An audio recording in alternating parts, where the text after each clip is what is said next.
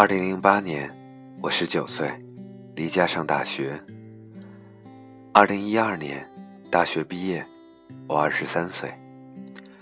二零一六年，现在的我二十七岁，生活在离开家乡后的第三座城市里面。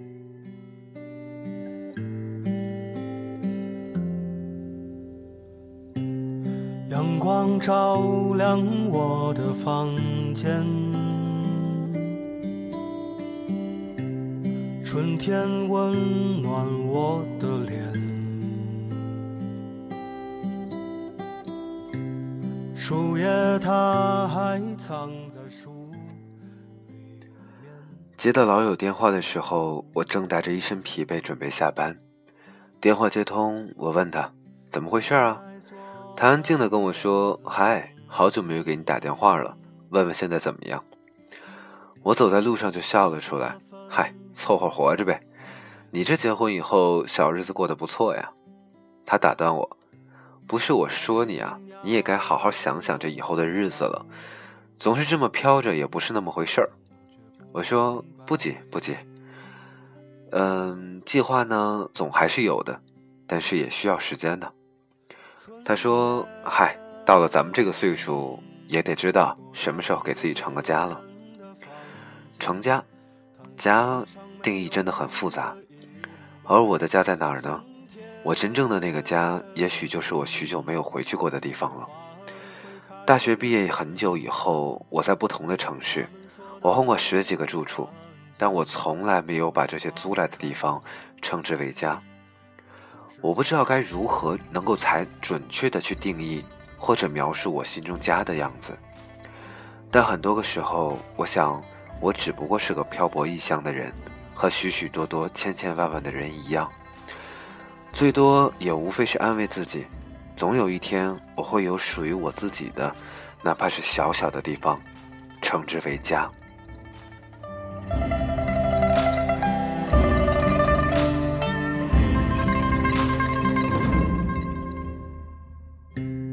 奶奶坐在院子。想起我大学毕业的时候，什么疯狂的事也没做，甚至连一张搞怪点的毕业照都没有。和相处几年的朋友分别的时候，心里还是很平静，总觉得毕业是件特别没有实感的事，也不清楚那些眼泪到底为什么而流。然后我开始工作，租房子，在不同的城市里穿梭忙碌，像只工蚁。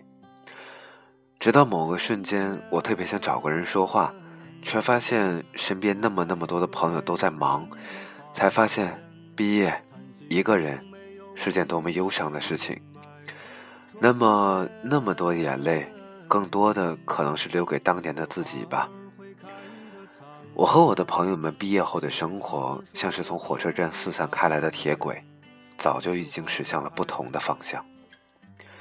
前一阵子，有个同在一座城市的大学同学微信我，他说你在天津，我说是，他说你找某某了吗？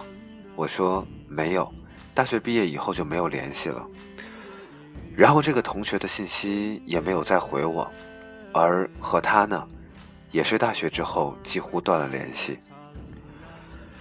二零一四年开始，从年初陆陆续续收到很多很多的结婚请柬，一直到今天为止，似乎大家陆陆续续去了一个平稳的时期，而我还不知道最后会在哪里生活。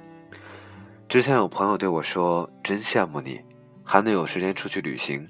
”我笑一下，有什么可羡慕的？人们总是看到你风光的一面，却永远不知道这背后你付出的是什么。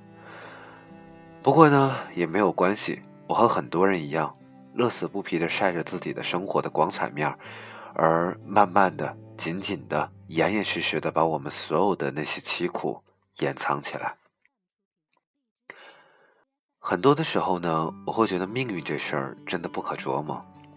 比如当年报考大学，只是听说英语专业不错，大学毕业那会儿，我或者我说我英语很烂，以后肯定是要转行的。谁知道现在居然靠英语在生活？比如大学毕业的时候，我决定有些地方我永远不去，而大概只是决定了一周，便去了那个我从前不喜欢的城市。再比如说到目前为止来到天津，我也只是之前来过两次，然后就来了，就是这么神奇。说给谁听都会觉得这样的生活不靠谱吧？有朋友问我说：“哎，我记得你之前的签名好像不是你现在的这句啊，我现在是什么呢？Love the life you live, live the life you love。而我原来的那一句是三毛的那句：心若没有栖息的地方，到哪里都是流浪。我不确定我是否真的在流浪，只不过当某天突然想给自己改个名字的时候，我突然发现。”当年的我是多么的喜欢“流浪”这个字，我发现我根本无法说服我自己，换了城市，但是依然有种流浪的感觉。虽然现在的生活已经好了很多，我有了我的很多朋友，但是在有的时候，比如今天，当我下了车，一个人吃了晚饭，然后沿着马路走回我的住处的时候，说不出来的那一种莫名的失落感。我在想，我的生活里面好像少了一些什么。我记得有一年和女朋友的周年纪念日的时候，跟女朋友以及她的几个朋友吃饭，席间她的几个朋友说起毕业，有一个男生说他当年报考北京时就想要留在北京，还说了什么我记不清了，但是这句话我记得。似乎那个时候吧，我才发现我们的生活里面。永远离不开的是梦想，虽然我们无数次的说梦想这件事情离我们越来越远了，但是我想梦想从来没有离开过，梦想只是慢慢的转变成我们对于生活更实际的追求。就算我们回到从前，我猜依旧会是这样。你问在我心里还有什么？写给你的歌，有些已经唱给你听了，有些还没来得及，却唱不出来，眼中不再会有泪水滑落，还有那种给你的执着。某一天我从梦中醒。相信我们。你问在我心里还有什么？就在刚刚这样短短的一分钟里面，我在想，此刻听到我声音的你在哪儿呢？你是否和我一样经历过类似的人生轨迹？又或者此刻的你也和我一样，在异乡，在努力，身边有朋友，有爱人，父母爱我们，以及我们爱的人。很多时候，我想，其实我们是幸运的，我们也是幸福的，只要我们再努力一点。在我马上即将快到三十岁的最后的这二十几岁的年纪里面，我想好好珍惜我的时光。我希望你也一样。这里是一个人的自言自语，你这里听到是 Jessie 一个人说了很多的东西。希望下一期依然的聆听。晚安，再见。